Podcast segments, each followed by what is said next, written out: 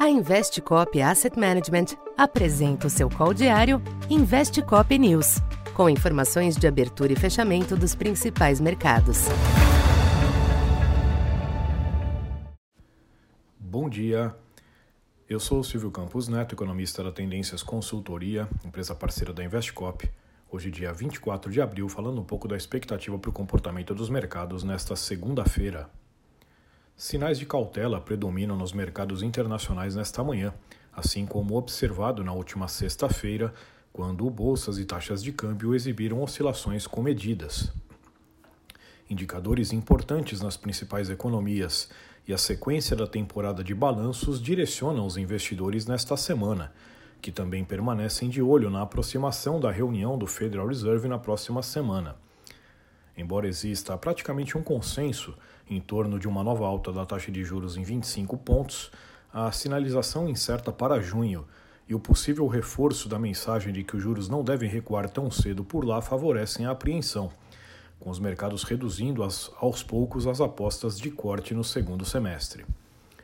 Nesta abertura, as bolsas europeias e os índices futuros em Wall Street exibem leve tendência de queda, à espera de uma semana intensa em balanços corporativos. No mercado cambial, o dólar alterna pequenos altos e baixos ante as demais divisas, mantendo o sinal misto registrado na sexta.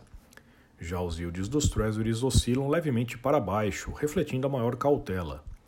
Entre as commodities, destaque para a derrocada do minério de ferro desde a sexta-feira, com o preço acumulando queda próxima a 10% nas últimas duas sessões nos mercados asiáticos.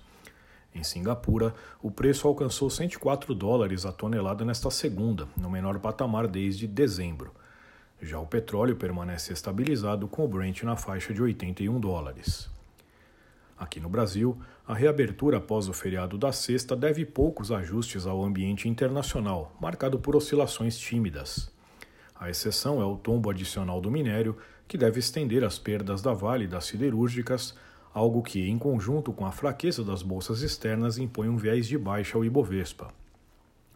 Câmbio e juros promoveram ajustes na quinta-feira, após as pressões verificadas na véspera.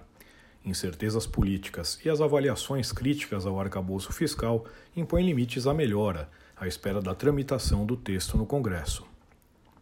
Em dia de agenda pouco movimentada, os investidores por aqui aguardam a presença do presidente do Banco Central amanhã na Comissão de Assuntos Econômicos no Senado. Então, por enquanto é isso. Bom dia e bons negócios. Essa foi mais uma edição Investe Cop News.